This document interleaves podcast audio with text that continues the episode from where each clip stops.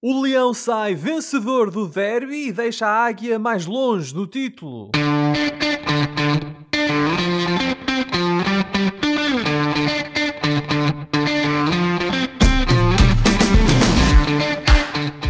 Bem-vindos a mais uma emissão dos Meninos de Ouro, o programa para quem gosta de bola e que está disponível todas as terças-feiras no Spotify, Apple Podcasts, Google Podcasts e em todas as outras plataformas onde se pode ouvir e descarregar podcasts.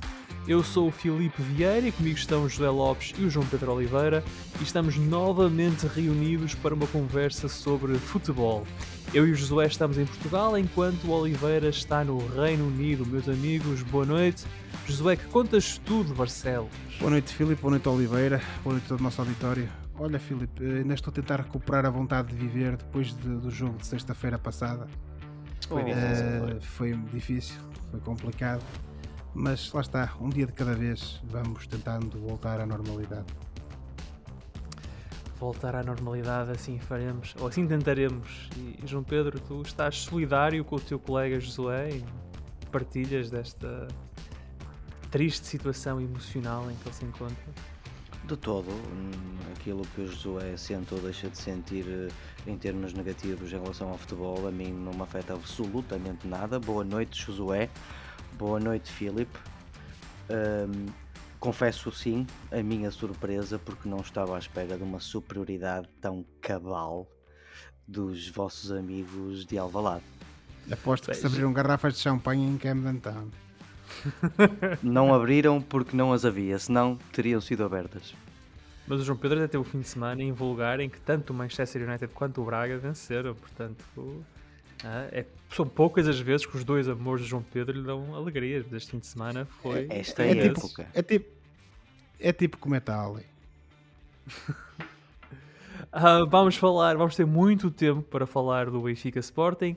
Antes disso, quero aproveitar para dar as boas-vindas a todos os ouvintes da Rádio Barcelos e recordar que estamos no ar todas as terças-feiras às 22 horas na rádio que liga Barcelos ao mundo.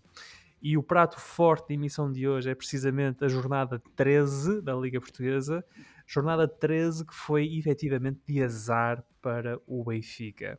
Ora, no jogo grande da jornada, o Sporting foi passear até ao Estádio da Luz.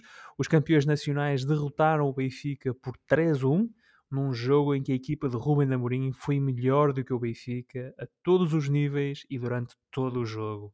Sarabia, Paulinho e Mateus Nunes marcaram para o Sporting.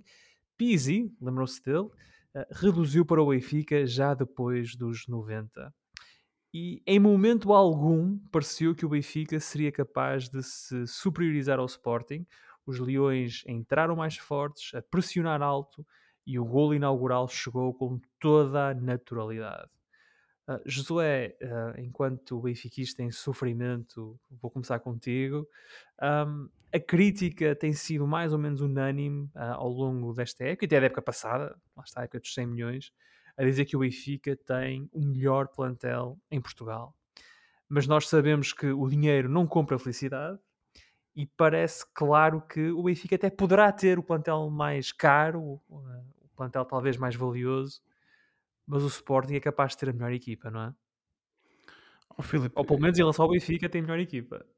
Eu só posso concordar contigo, como é óbvio, porque isto, no final do dia e sobretudo depois da exibição da passada sexta-feira, uh, os factos falam por si.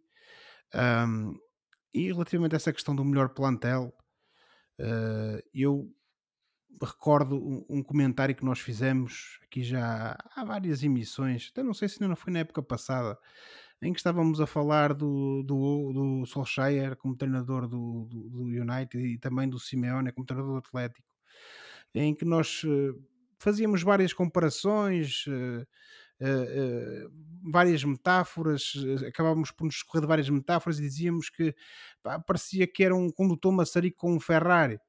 O Mr. Jorge Jesus, fruto da sua experiência, do currículo que tem, da idade que tem e, e da, da experiência que tem, tem que insistir nisto no futebol, não é propriamente um condutor maçarico, mas o certo é que infelizmente na sexta-feira parecia.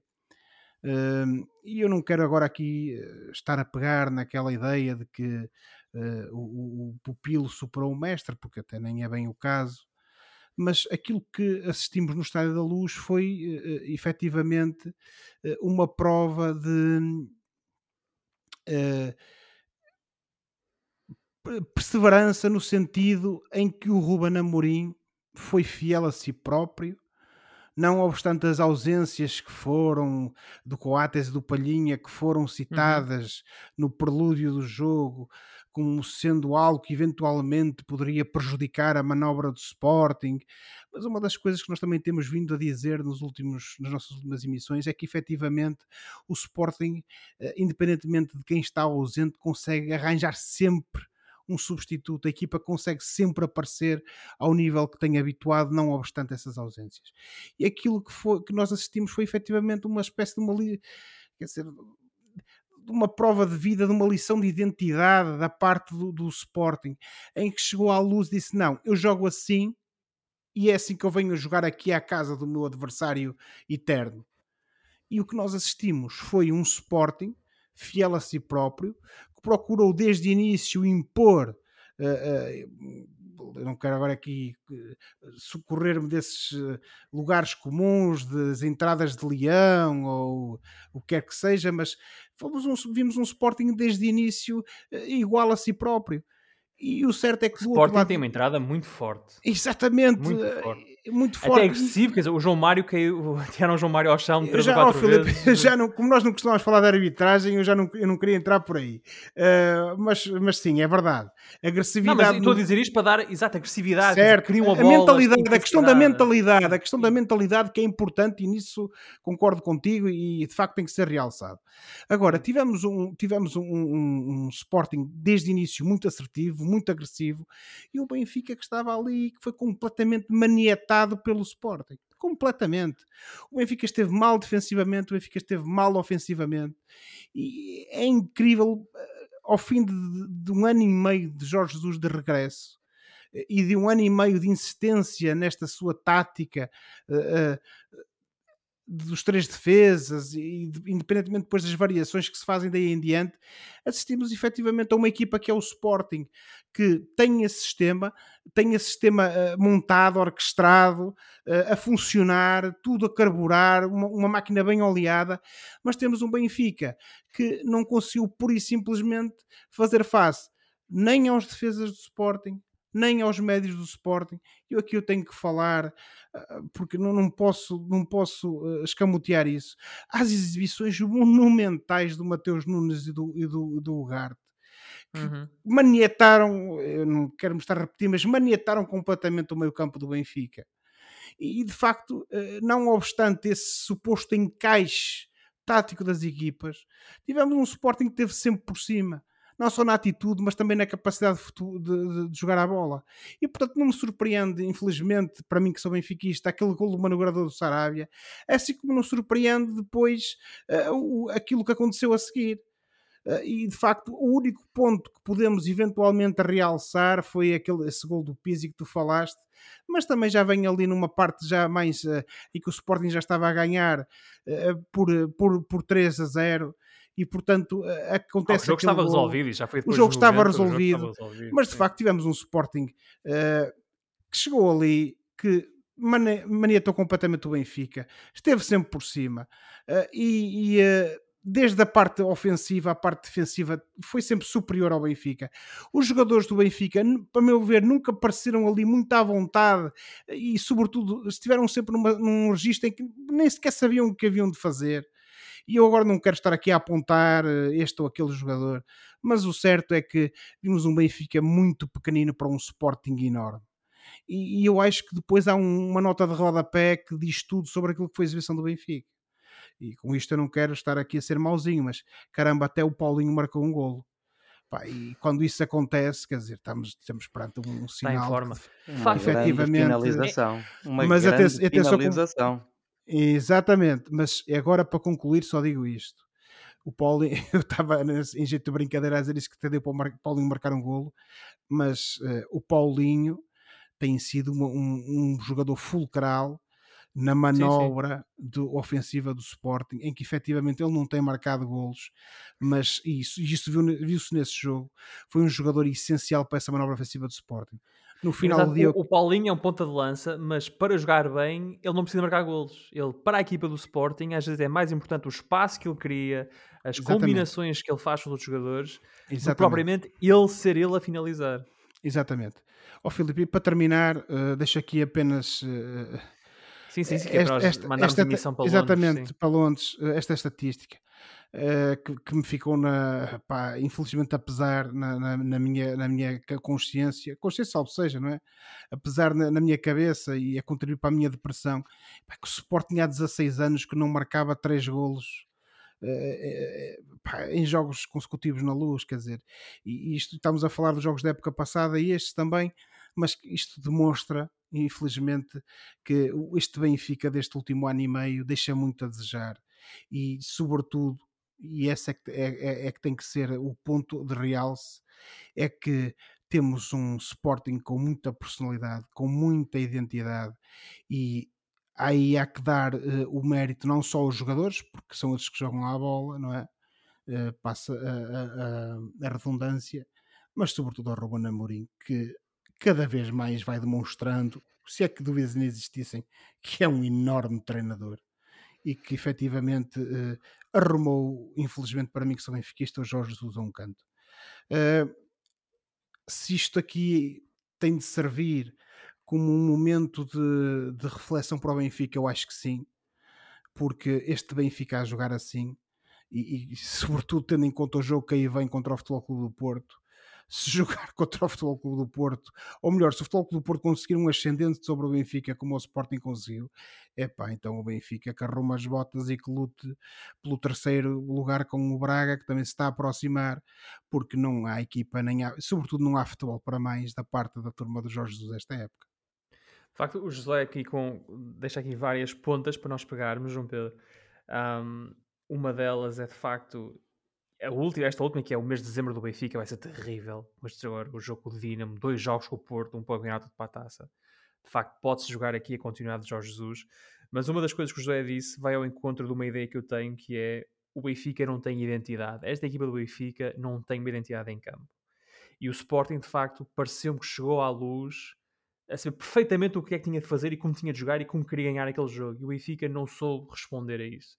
E é engraçado porque as duas equipas jogam no mesmo esquema tático, 3-4-3.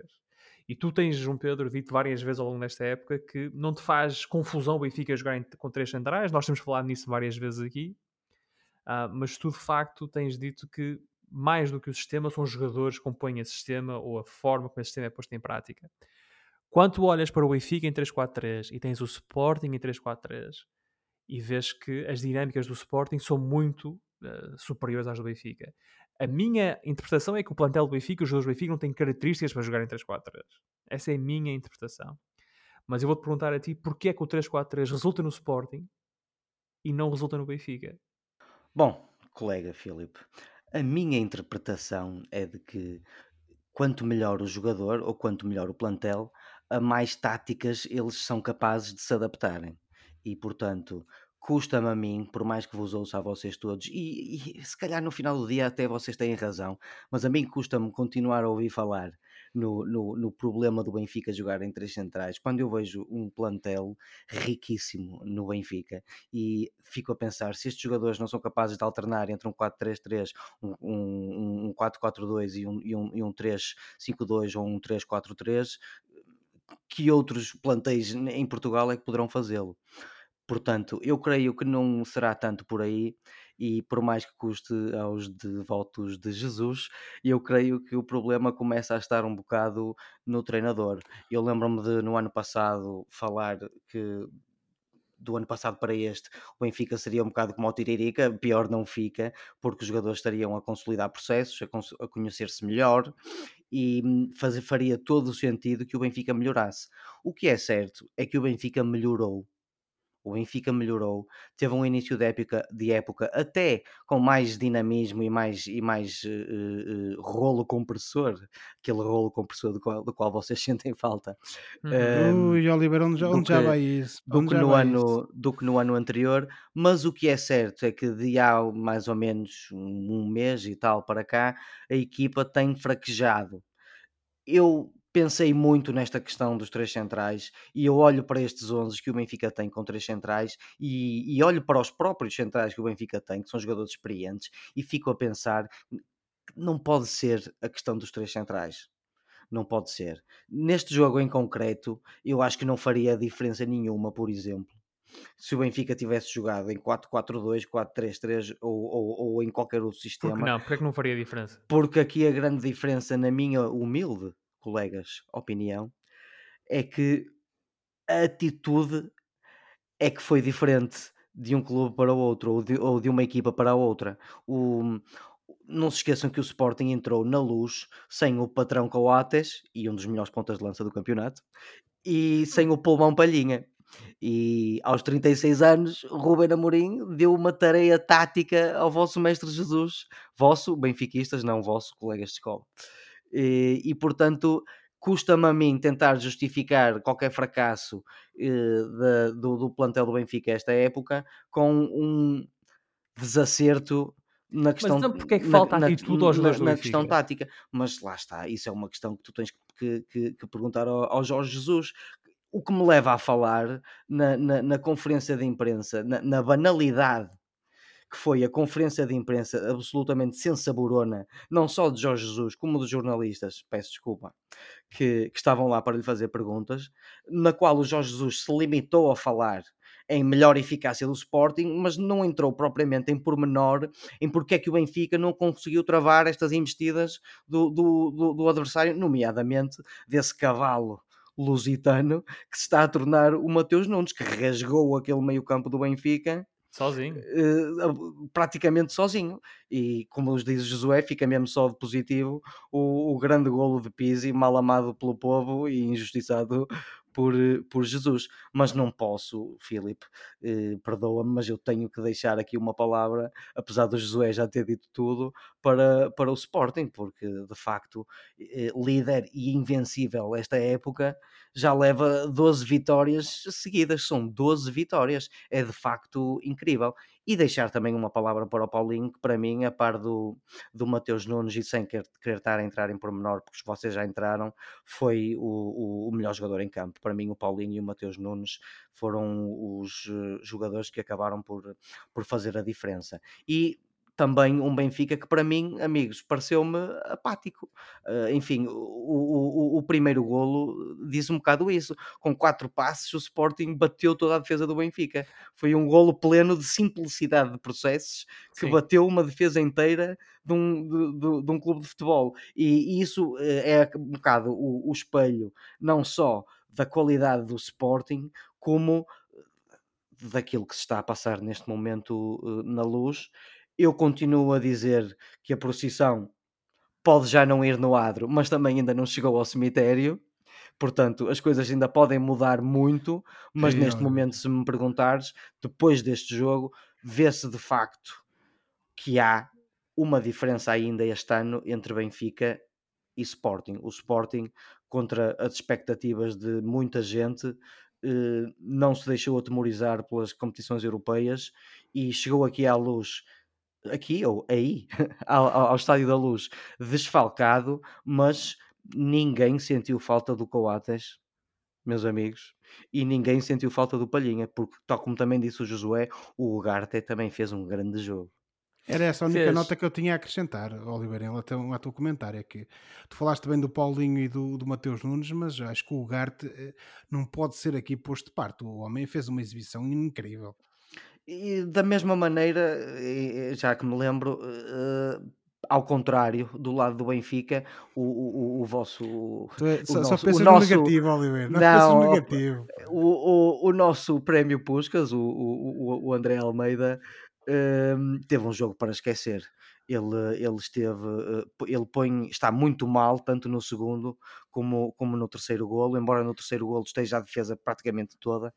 Uh, mas o, o André Almeida teve um jogo para esquecer e eu espero que ele não ouça este programa porque eu desejo-lhe o melhor. O André Almeida é capaz de ser neste momento uma das maiores vítimas, a meu ver, do esquema do Benfica, porque ele não é central e portanto está a jogar como central pelo lado direito. Um, acaba por ser uma das vítimas, a meu ver, deste esquema do Benfica. Mas Sim, eu, mas eu não. uma- a questão é, uma andorinha no meio de um plantel inteiro não, não, não faz a primavera, não é? Não, mas o Benfica tem mais centrais de além do mais- plantel. além do o Benfica mais, tem Ferro, tem Morato, não precisava de Mas jogar ali o Filipe, André mas. Filipe, aos 32 anos e, e tendo os objetivos que o Benfica tem, achas que o André Almeida é um jogador que devia sequer ser titular do Benfica? Não, não, E eu acho que a questão é mais essa do que propriamente onde é Não. que colocas o André Almeida, que não. Continua Mas- a ser um elemento útil em termos de plantel. Claro, mas, mas ainda para mais, quando o colocas fora de posição, ainda torna a coisa mais difícil para ele. Ahm, por isso é que ao intervalo, quando entrou o Yaramchuk, eu pensei que o André Almeida ia passar a defesa direita e o Benfica iria jogar com dois ah, avançados, Darwin e Yaramchuk, e acabou por ser o Everton a, a- a fazer a- a- o lado direito todo do Benfica com o André Almeida a ficar pelo central, pelo lado direito. Mas isto O- levanta uma o questão. Everton, que também foi um pouco complicativo Ah, O Everton... neste jogo e parece-me a mim que o- o- os adeptos do Estádio da Luz eh, assobiaram foi a, a- a demora que, que o Jesus teve em tirá-lo, não? Eu só queria acrescentar duas notas. Eu acho que o Everton deve ter um clube qualquer na Arábia à espera dele. Se não tem, gostaria que tivesse. E depois a segunda nota é que, Oliveira, todos somos vítimas do esquema tático do Benfica da passada sexta-feira. Sim, senhor. É verdade. Portanto, não me venham com histórias de táticas. O plantel é riquíssimo. O, o- o riquíssimo plantel do Benfica vai decidir a continuidade na Liga dos Campeões na quarta-feira, em jogo em casa com o Dinamo de Kiev. Ahm, o Benfica tem de vencer o Dinamo e esperar que o Barcelona não vença em Munique, que é um cenário perfeitamente possível. Ahm, mas, Zoé, achas que vai haver algum transfer deste jogo com o Sporting ah, para a partir de quarta-feira? Ou seja, achas que a equipa vai entrar ou cheia de vontade de corrigir o erro que foi o jogo com o Sporting, ahm, ou pelo contrário, afetada pela derrota ah, caseira e, de certa forma, pelo caráter quase impiedoso que foi. Por facto, o Sporting dominou o jogo todo, foi melhor do que o Benfica. Ahm, qual- o que é que tu achas que é mais provável acontecer quarta-feira?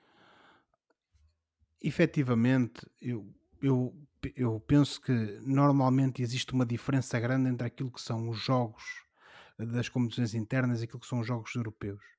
E, e nota-se, não raras vezes, que os jogadores eh, têm uma abordagem diferente e uma postura diferente eh, eh, nesses contextos, eh, que também não são iguais. Mas, Filipe, eh, tendo em conta aquilo que foi, como tu bem disseste, eh, o resultado e sobretudo a exibição do Benfica na passada sexta-feira, eu acho que há uma, uma possibilidade muito grande de efetivamente isso deixar marcas para o jogo do Benfica na quarta-feira contra o Dinamo de Kiev. Agora, eh, tudo vai depender de- neste momento do trabalho do Mr. Jorge Jesus. Se vai conseguir recuperar ou não a equipa em termos psicológicos, eu espero que consiga, porque o Benfica, não obstante não depender de si próprio, tem uma oportunidade de ouro, tendo em conta que o Barcelona, e um Barcelona que perdeu nesta última jornada do Campeonato Espanhol, eh, vai, vai jogar a, a- a Munique e o Bayern vem também moralizado de uma, de uma vitória contra o Dortmund naquilo que é um dos clássicos do, do futebol alemão.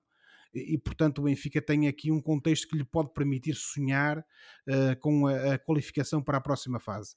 Mas isso, como é óbvio, vai depender primeiramente do Benfica, que tem que ganhar contra o Dinamo de Kiev. Uh, e como estava a dizer, acho que vai depender muito do Mr. Jorge Jesus. De todo modo, uh, normalmente, uh, e não quero aqui recuperar aquela metáfora do animal ferido que nós já usamos várias vezes, mas pode ser que desta vez os jogadores do Benfica também um pouco feridos no seu orgulho, tentem dar uma resposta contra o Dinamo de Kiev e que vejamos um Benfica muito diferente daquele que jogou na passada sexta-feira. E portanto, eu acredito e, sobretudo, quero acreditar que de facto teremos um Benfica diferente para melhor contra o Dinamo e que faça o seu papel e depois fique na expectativa uh, relativamente àquilo que vai acontecer uh, em Munique entre o Bayern e o Barcelona. E tu, João Pedro, achas que o Benfica consegue garantir a qualificação para a próxima fase da, da Liga dos Campeões? Olha, colegas, para já não vai contar com um grau centígrado em Kiev, vai contar com um bocadinho mais de graus em Lisboa e isso já denota um pouco de fortuna. Um, nós podemos fazer o argumento das duas, dos dois lados, de que o Benfica poderá sentir-se uh, uh, afetado, porque não, não foi só a derrota com o Sporting, foi também a maneira como perdeu. O, o, o Sporting foi tão superior ao Benfica que isso pode deixar um pouco de marcas, mas por outro lado, normalmente os grandes profissionais querem é entrar em campo o mais cedo possível para esquecer a derrota do jogo anterior. Uh, se falarmos uh, do, do Benfica contra este uh, Dinamo de Kiev em termos de qualidade, mantemos a mesma, a mesma ideia que, que mantínhamos, que é o Benfica continua a ser superior a esta equipa do, do Dinamo de Kiev e tem mais do que qualidade para, para na luz, ainda por cima, uh, ganhar este jogo, sabendo que o, o, o fala barato do Thomas Muller, do Bayern de Munique, já disse que queria vingança pelo Robert Lewandowski não ter ganho a bola de ouro. Portanto, pode ser por aí que o Benfica uh, tenha alguma sorte. Lá está. Na, na, teoria, o Benfica tem tudo para ganhar este jogo. E, hum, eu estou com a sensação de que o Bayern não vai facilitar frente, a, uhum. frente ao Barcelona. Uh, já teve ocasiões para isso em, eh, em, anos anteriores, creio, e não o fez. E, portanto, parece-me que está nas mãos dos benfiquistas uh, cumprirem história, porque vão -se, vão se tornar, se assim for, no segundo clube português a, a qualificar-se para a fase do playoff desde há uns bons anitos, nem arrisco da última vez é que isto, é que isto aconteceu. Bem, quando o Benfica entrar em campo, já se vai saber se o Porto acompanha o Sporting, portanto, potencialmente o Benfica poderá ser a terceira equipa uh, a garantir a qualificação, mas isso. Peço desculpa por este momento, então, de nabo da minha parte. todos temos esses momentos, João Pedro. Estamos todos habituados a isso. Ainda, mas... bem, ainda bem que é convosco que eu trabalho. Ainda bem, ainda bem que nós estamos aqui para, para apontar as tuas navices. Um, mas antes de avançarmos, porque temos falado do Porto, uh, já a seguir, só muito rapidamente a vocês dois, um, quão importante é para Jorge Jesus e a continuidade dele no Benfica, uh, a continuidade do Benfica na Liga dos Campeões? José? Uma palavra, fulcral. Sim. João Pedro? Tomando o exemplo do Sérgio Conceição no ano passado, na época passada, eu diria que é importante. Se nos recordarmos, o Sérgio Conceição não ganhou título nenhum com o Futebol Clube do Porto na época passada, mas fez uma, uma prestação, ou teve uma prestação muito boa na, na Liga dos Campeões e apontam isso como o grande feito do Futebol Clube do Porto o ano passado e quem sabe se não será esse, uh, essa a linha de salvação do, do Jorge hum. Não sei quão satisfeitos ficarão os benfiquistas com isto, mas uh, uma boa prestação do Benfica na Liga dos Campeões poderá eventualmente suprir alguma ausência de títulos. Veremos então o que é que acontece no jogo, que é no Estádio da Luz, um, esta quarta-feira às 20 horas. Um, o Benfica Dinamo de Kiev. O, o, em relação ao clássico, ao derby, fica contada a história. O Sporting venceu o Benfica por 3-1 e colocou o Benfica a 4 pontos de distância. Um, avançamos agora para o Porto, que a par do Sporting é, é, líder do campeonato. Tecnicamente é o Porto que é o líder do campeonato, uma questão de um, diferença de, de golos. Um, e o Porto foi a Portimão e derrotou o Portimonense de uma forma muito tranquila, por 3-0 num jogo em que Vitinha esteve em destaque. Eu sei que eu falo muitas vezes no Vitinha e se calhar dou-lhe importância desmedida em função daquilo que ele realmente produz em campo, mas eu gosto muito do, do Vitinha, acho que é um belíssimo jogador e teve um grande jogo em Portimão, marcou um golo, encheu o meio campo e de facto um, é, é, um, é um jogador com um futebol muito perfumado que é uma coisa que o Porto do Sérgio Conceição uh, não tinha, não tinha esse tipo de jogador no passado e agora tem, e acho que essa é uma das razões pelas quais o Porto é uma equipa mais perigosa esta época. E por isso mesmo, e José, posso começar contigo aqui, eu, eu começo a ficar com a ideia que o Porto é a única equipa em Portugal capaz de contrariar o Sporting. Um, concordas com essa, neste, com essa neste momento neste momento tenho de concordar contigo porque não me quero estar a repetir em relação àquilo, à resposta que te dei uh, na tua pergunta introdutória relativamente ao derby, mas uh, os factos falam por si. Uh, é certo que a primeira parte do jogo do, do, Porto com o Portimonense foi, uma, foi uma partida muito disputada. mais uma vez tivemos ali um duelo entre o Portimonense, neste caso entre o Sérgio Conceição e, e, e, o, e o, Paulo Sérgio, um, um, uma, uma, uma, partida muito disputada, muito aguerrida, muito taco a taco. Uh, efetivamente, aquele golo ao cair do pano, aquele autogolo na sequência daquele livre, veio dar uma vantagem ao Porto que obviamente, quem, quem marca sempre, quem, quem marca mais que o adversário tem sempre uh, uh, uh, esse mérito, mas o certo é que se calhar se o jogo tivesse sido empatado a zeros para o intervalo, não seria de todo imerecido.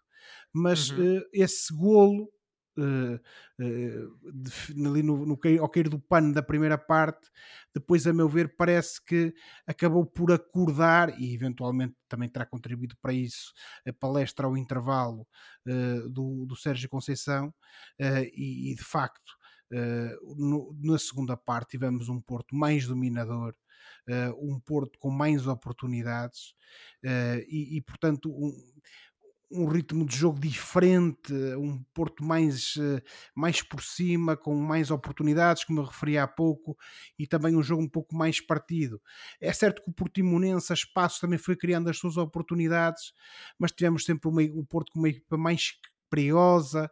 Eh, tivemos um Porto na segunda parte mais à semelhança dos bons jogos que tem feito nos últimos tempos, uma equipa eh, mais perigosa, com um melhor desenho ofensivo se calhar a pecar um pouco na finalização, mas efetivamente ali uh, uh, quando chegámos ao minuto 70 o Vitinha marcou um belo golo, depois seguido também de um uhum. excelente golo do Otávio, que parecia ao Romário, naqueles seus chapéus míticos, quando ele jogava à bola.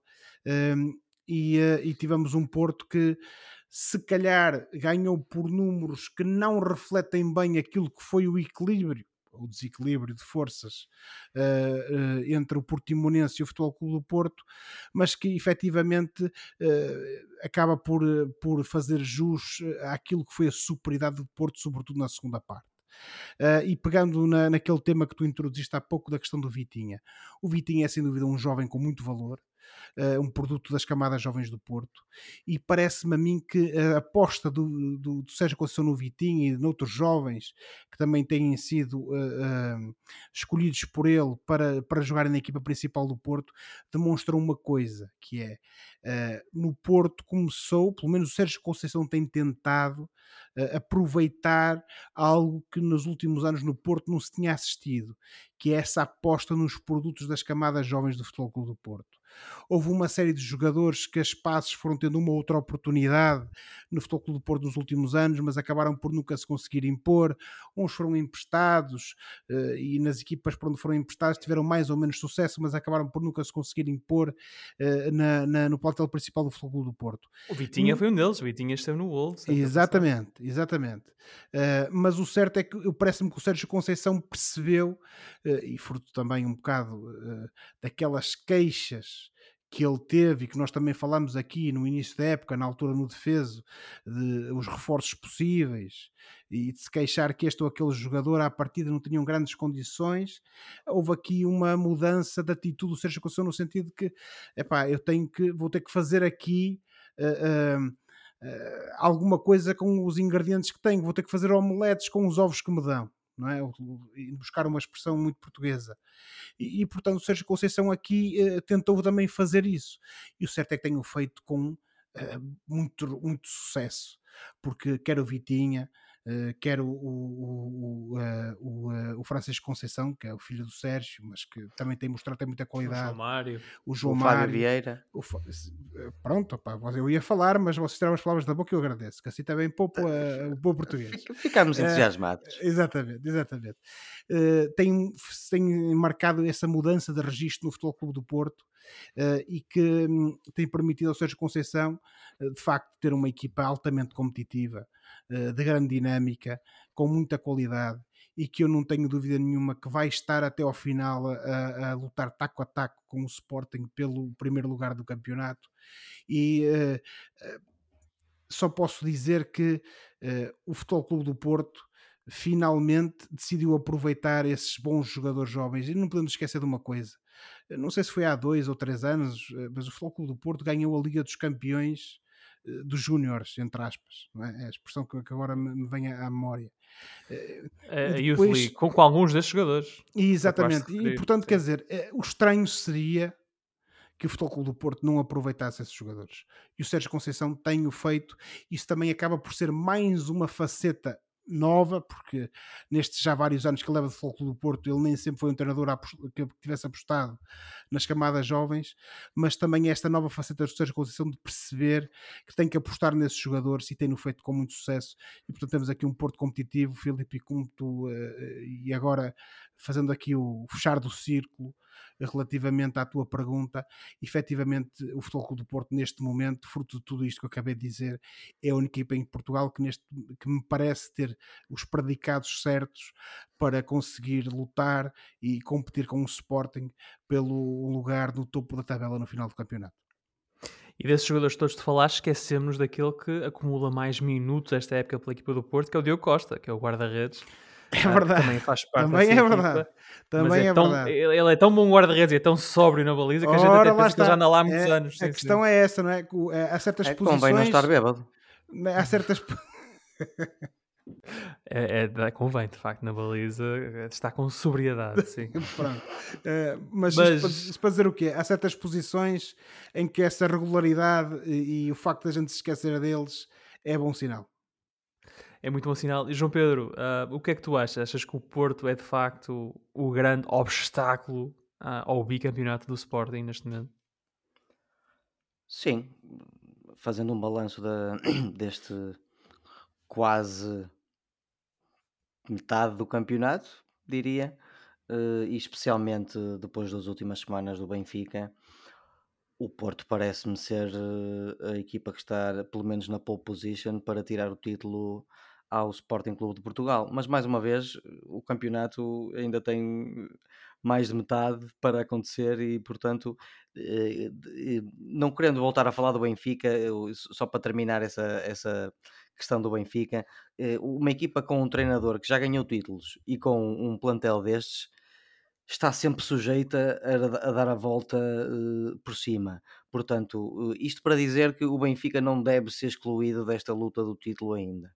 Mas para responder à tua pergunta, e sem dúvida nenhuma, o, o este Porto do, do Sérgio Conceição, que já está há uns anos a, a treinar a equipa e que cresceu com a equipa, já ganhou títulos, melhorou paulatinamente as prestações na Europa, tem quanto a mim, pelo menos, o melhor plantel e a melhor equipa desde que o Sérgio Conceição chegou e, uhum. e, portanto é uma equipa muito madura e se olharmos para os adversários do Sporting agora que está tudo em bandeirar em arco depois desta grande exibição do Sporting uh, na luz de facto o Porto parece ser no momento o único clube uh, capaz de, de derrotar uh, eu ia dizer os lagartos, mas isso é pejorativo agora. Não, isso uh, os, diz, isso os, eh, os, os, rapazes os leões. De verde, os rapazes de verde, os leõezinhos. Porque até tu, tu, uma coisa que tu referiste na tua análise ao Benfica Sporting era que a equipa do Sporting entrou com mais força, com mais intensidade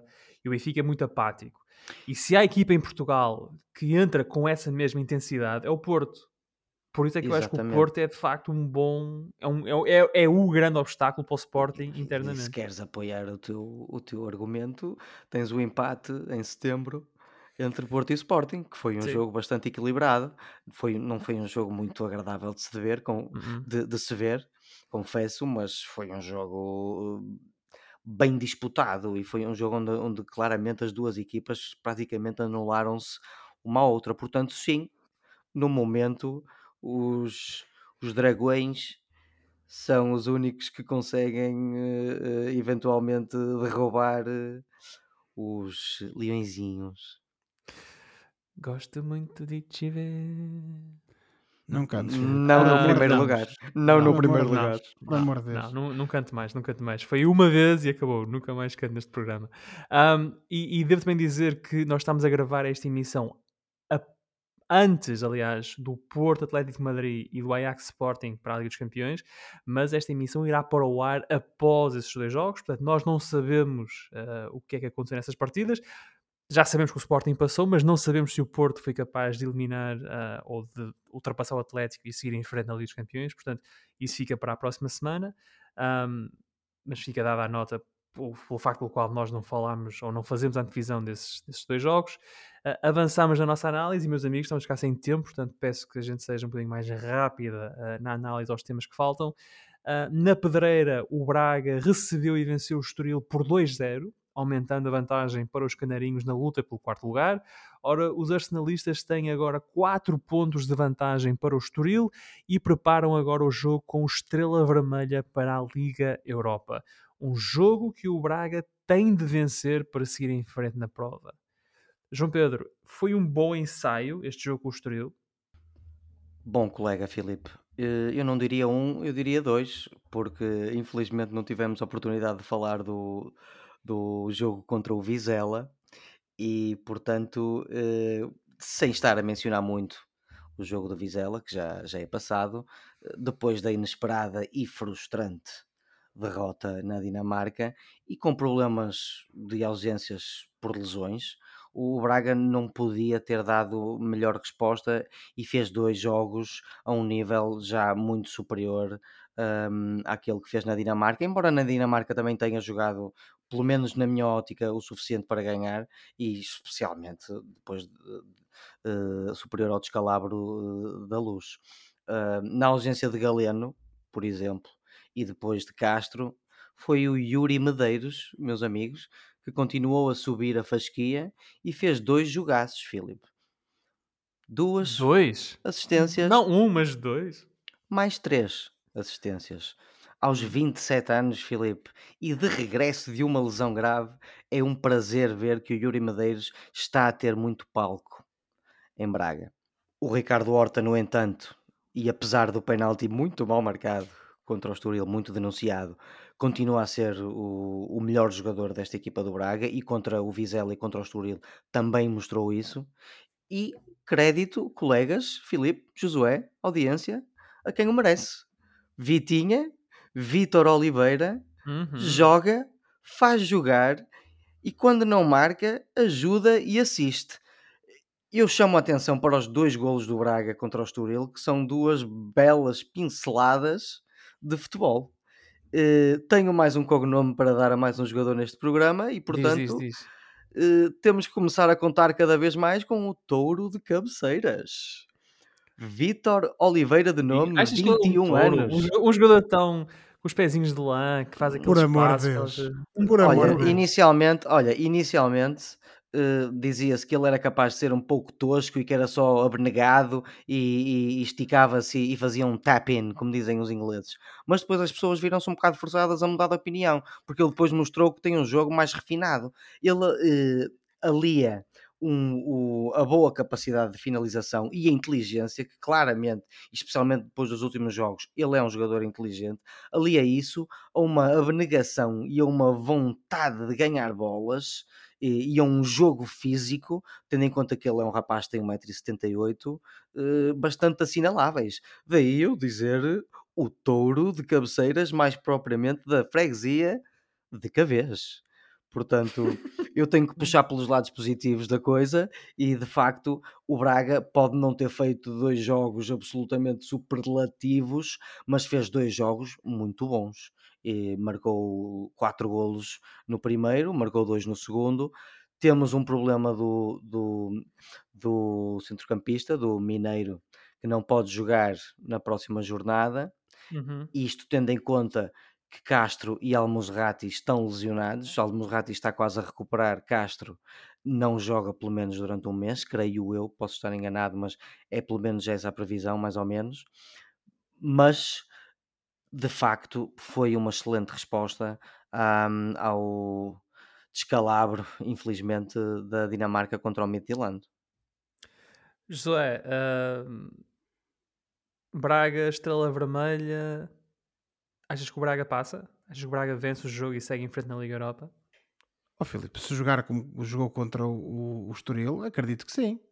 Uh, o problema é que nós temos assistido a muita, muita inconsistência do Braga ao longo desta época. Uh, e de facto o Oliveira tem razão quando diz que o Braga fez um bom jogo contra o Estoril e também já tinha feito contra o Vizela. O problema é aquilo que eu já referia na última emissão, que é este Braga de altos e baixos e, e que se calhar já jogou bem melhor do que o que joga agora. A exceção feita a esta última partida, porque de facto o Oliveira tem razão que assistimos um Braga muito positivo dito isto, e também para não E a penúltima, a penúltima, ainda, foi ainda melhor a penúltima. calma, Oliveira. Pá, tu estás sempre a dizer e a reconhecer que temos que, que tu, tu te revês naquele, naquele discurso dos treinadores que é um jogo de cada vez. Agora sou eu que, enquanto comentador, mas me estou a, a cingir a um jogo de cada vez. E portanto, falando neste último jogo. Filho Pronto, nos, falando neste último jogo, efetivamente o Braga teve os seus méritos, foram dois excelentes golos, uh, duas lições de futebol ofensivo, sem dúvida nenhuma, naquelas duas jogadas. Uh, agora, uh, há que perceber se o Braga vai manter esse registro no jogo contra a Estrela Vermelha. eu espero que sim, porque eu quero que, todas, que as equipas portuguesas ganhem sempre nos seus encontros na Europa se o vai conseguir ou não, temos que esperar para ver, Filipe, porque de facto este Braga é sempre uma incógnita, portanto faz uma boa exibição como a seguir já se atropela a si próprio. Eh, eu espero que isso não aconteça, como referi há pouco, e portanto espero que o Braga consiga um resultado positivo contra o Estrela Vermelha, que ganhe e que se qualifique sem problemas nenhums para a próxima fase da Liga Europa.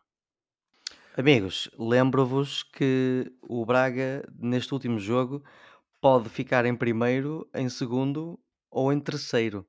Portanto, é imperativo que os Já parece Totobola, é isso.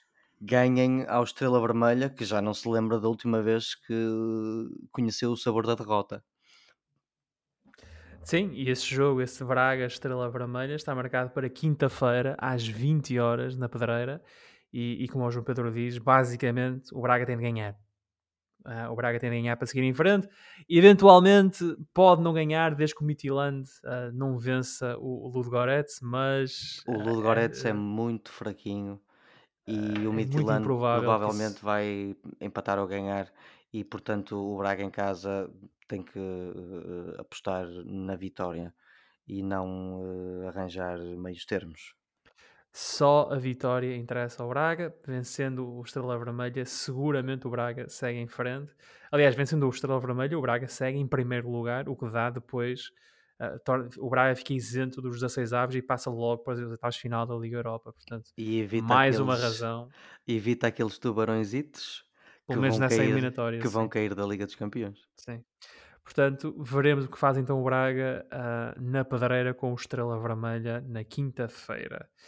Tempo agora de falar no Gil Vicente, que despachou o Famalicão por 4-0 no estádio Cidade de Barcelos, num jogo em que Fran Navarro, ou João Pedro, como é que tu chamas? A Brisa de Valência. A Brisa de Valência esteve em destaque com dois golos. Aliás, o espanhol já leva nove golos em 13 jogos uh, nesta época. Josué, aqui o nosso amigo oh, oh, Filipe, Fran desculpa, parece ser. Desculpa, Filipe, não Fiz. esqueçamos também o Expresso de São Paulo, Samuel Lino, que também esteve muito bem. e não vos interrompo mais. Agora tens de arranjar um para o Fujimoto. Tens de arranjar um para o Fujimoto. Estejam atentos ao próximo episódio. É o comboio bala de Barcelos. Portanto, uh, eu tinha aqui no alinhamento a forma como ia passar isto ao Josué era de facto a perguntar se o Fran Navarra era jogador para outros voos, mas agora, uh, com, esta, com esta agora, o, como é que é o Expresso São Paulo, uh, eu agora pronto, olha, não tenho, não tenho forma de passar isto ao José. José, o Gil deu 4 ao Famalicão, toca aí, pega aí na emissão. Taca aí Salvador, como diz o brasileiro. Olha, Filipe, muito rapidamente. Um, até porque não há muito a dizer, tendo em conta aquilo que foi a, eh, eh, a qualidade eh, do Gil Vicente nesse jogo.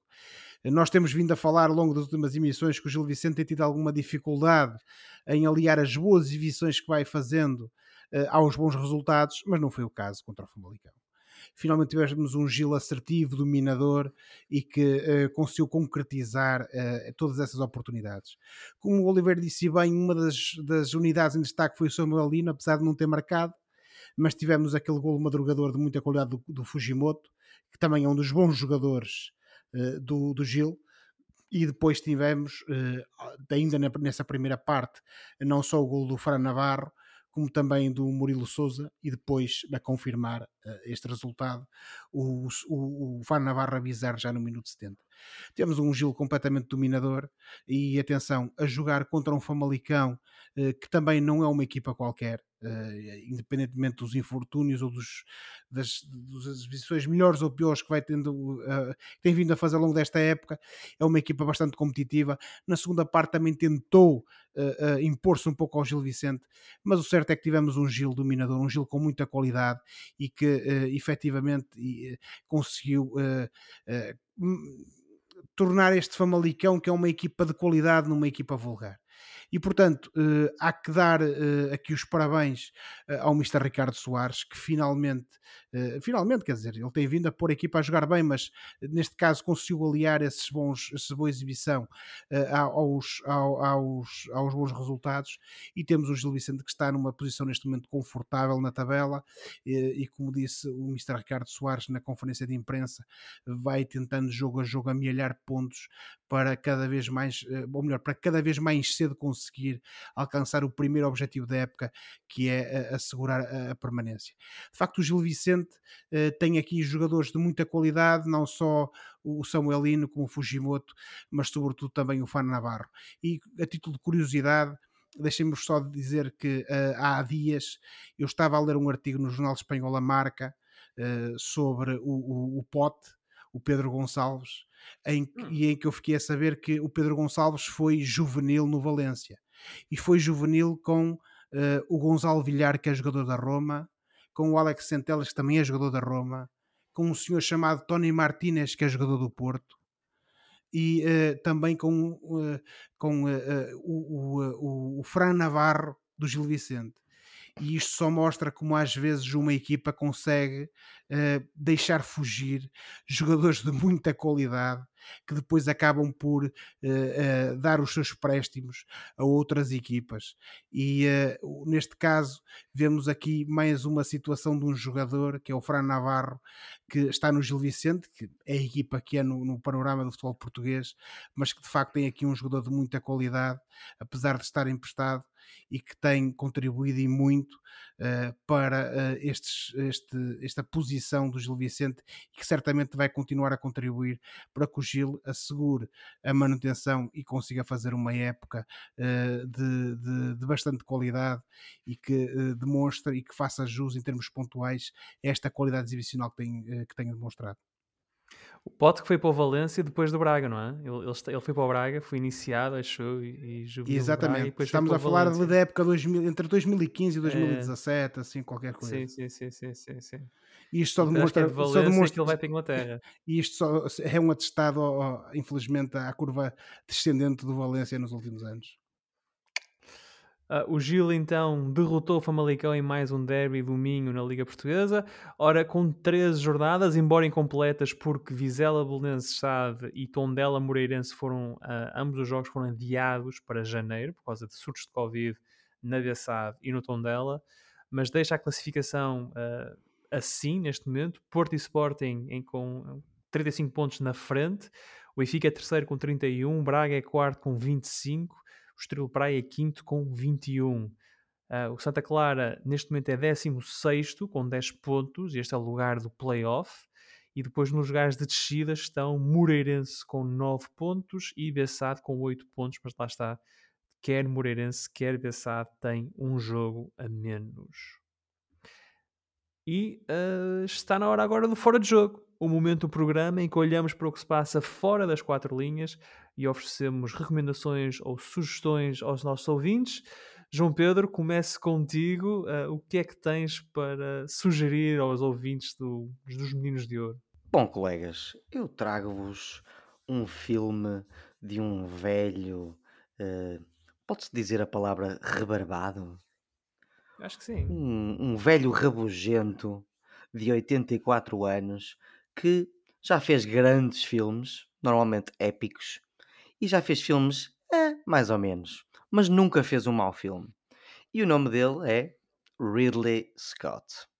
O Ridley Scott tem dois filmes a sair este ano e eu, o Josué, já falou de um e eu vou falar de outro que saiu, creio, em outubro, mas ainda está nos cinemas em Portugal, que é O Último Duelo, The Last Duel. Portanto, este é um filme que é um épico de época, passado no século XIV, um drama, um, à, à boa moda de, de Ridley Scott, que conta com Matt Damon, Ben Affleck, Adam Driver e a Jodie Comer. Uh, ver o Ben Affleck e o Matt Damon num filme da época, especialmente com os penteados que eu vi no trailer, que foi algo que me deixou extremamente perturbado, pôs-me de facto, colegas, de pé atrás. Mas, após ver o filme, de facto, o filme é muito melhor do que parece. É um, um, um filme típico, diria eu, de Ridley Scott, que fez filmes como O Gladiador, o Robin Hood, o, o Reino dos Céus, que fez grandes épicos, portanto, um filme que vale a pena ver, se não no cinema, numa televisão muito boa. E que fala da história de um soldado do século XIV uh, francês, que é o Matt Damon, que hum, passa por uma história de traição e vingança a envolver um outrora grande amigo e a sua atual mulher. E Ridley Scott não foge à brutalidade da época medieval uh, neste filme, o que é para mim refrescante saber que há certas coisas que não mudam, uh, tanto nas cenas de batalha como no tratamento das mulheres, uma perspectiva, eu diria, mais nova uh, de, de, Ridley Scott, em que começa a olhar um bocado para, uh, já que estamos a falar muito da igualdade de géneros, além de outras coisas igualmente valorosas, uh, por, por que não falar da perspectiva de uma mulher numa época medieval? Eu acho que esse é o elemento mais interessante do filme, a par das grandes filmagens, da banda sonora e da brutalidade, porque de facto nesse aspecto o Ridley Scott é imaculado e vou-me calar que já falei demasiado tempo. Eu recomendo The Last Duel. O último duelo, portanto, o épico de época. Essa, essa fica, fica registada. Não foi fácil. Não. Josué, o que é que trazes tu esta semana? Olha, Filipe, muito rapidamente. A nossa rubrica uh, chama-se uh, Fora de Jogo e, portanto, vamos sair do jogo, mas uh, aqui de uma forma um pouco enviesada, vamos entrar na pista. Isto porquê?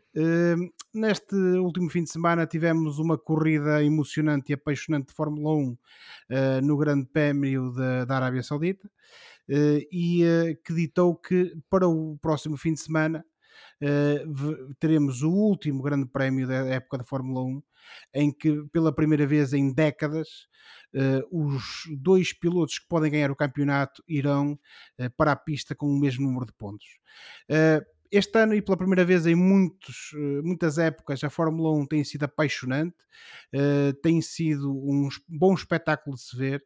E eu, como sou um aficionado de esportes motorizados, nomeadamente da Fórmula 1, tenho que recomendar que as pessoas, seja através da, dos canais Eleven em Portugal, seja através de uma inscrição da, da F1 TV, uh, consigam ver uh, no próximo fim de semana esta corrida que vai, uh, vai ser, uh, no fundo, o cair do pano desta época de 2021 da Fórmula 1, porque, sobretudo, quem tem acompanhado sabe uh, que este, esta época tem sido pródiga em golpes de teatro, em uh, corridas emocionantes e, portanto, uh, quase como se fosse um bom filme. Acho que é uma boa sugestão às pessoas, quem gosta pelo menos, que veja esta última corrida do Mundial de Fórmula 1 porque vai valer a pena. Max Verstappen ou Lewis Hamilton, um deles será campeão do mundo de Fórmula 1, veremos uh, este domingo. É no, é no, no Dubai no Qatar? Abu Dhabi. Abu Dhabi, Abu Dhabi. Portanto, a corrida em Abu Dhabi. Um, o meu fora de jogo. Uh, ora, hoje faz anos o músico norte-americano Tom Waits. Tom Waits faz 72 anos, nessa terça-feira, e achei que seria uma boa oportunidade para recomendar o álbum do cantor uh, natural da Califórnia. E vou recomendar o meu favorito, que por sinal até foi o álbum de estreia de Tom Waits, Closing Time, de 1973. Um, é, é, de facto é uma obra-prima. É uma fusão. Grande álbum, uma fusão de jazz. Finalmente pop, gosto de uma rock, recomendação tua. Pop. Ah, muito obrigado. Um, tudo isto é para te agradar, João Pedro. Eu estava à procura de qualquer coisa que tu fosses gostar. não, não é um eh, épico de época, mas anda lá. Não, mas o Tom Waits. Gosto Tom muito. Waits. Gosto muito. O álbum tem clássicos eternos como I Hope I Don't Fall in Love with You, Martha, Closing Time, mas o meu tema favorito, minha, e talvez a minha canção favorita de Tom Waits, é All 55. São quatro minutos incríveis que mostram as várias facetas uh, de Tom Waits, as facetas, as facetas que o tornam um artista completo. É uma canção de amor, tem uma melodia bonita, uma interpretação honesta e aquela voz rouca que o João Pedro estava agora a tentar uh, imitar. A característica de Tom Waits. Muito embaraçosamente. Muito embaraçosamente. A canção conta a história de um jovem que tenta chegar a casa antes do toque de recolher, depois de ter passado a noite com uma menina, e ele regressa a casa no seu carro, um Cadillac de 1955 que o Waits tinha na altura. Fica então a sugestão, Closing Time. Na verdade, qualquer álbum de Tom Waits é um bom álbum, mas a nossa sugestão daqui do, dos Meninos de Ouro esta semana é Closing Time. Tom Waits faz 72 anos, por isso, parabéns, Tom. Ah, e fica o aviso: nunca ouçam o álbum de covers da Scarlett Johansson em que ela canta Tom Waits. é, vai ser tempo desperdiçado da vossa vida. Subscrevo, subscrevo. Por hoje ficamos por aqui. Para a próxima semana cá estaremos para mais uma conversa sobre futebol e outras coisas. Não se esqueçam que podem subscrever o canal dos Meninos de Ouro, disponível em todas as plataformas onde se pode ouvir ou descarregar podcasts, para serem notificados de cada vez que publicarmos uma nova emissão. Podem entrar em contato connosco enviando um e-mail para osmeninosdeouropodcast.gmail.com Boa semana e bons jogos. Tchau! Tchau! O álbum da Scarlett Johansson tem fotos? Boa noite. Oliveira. Boa noite.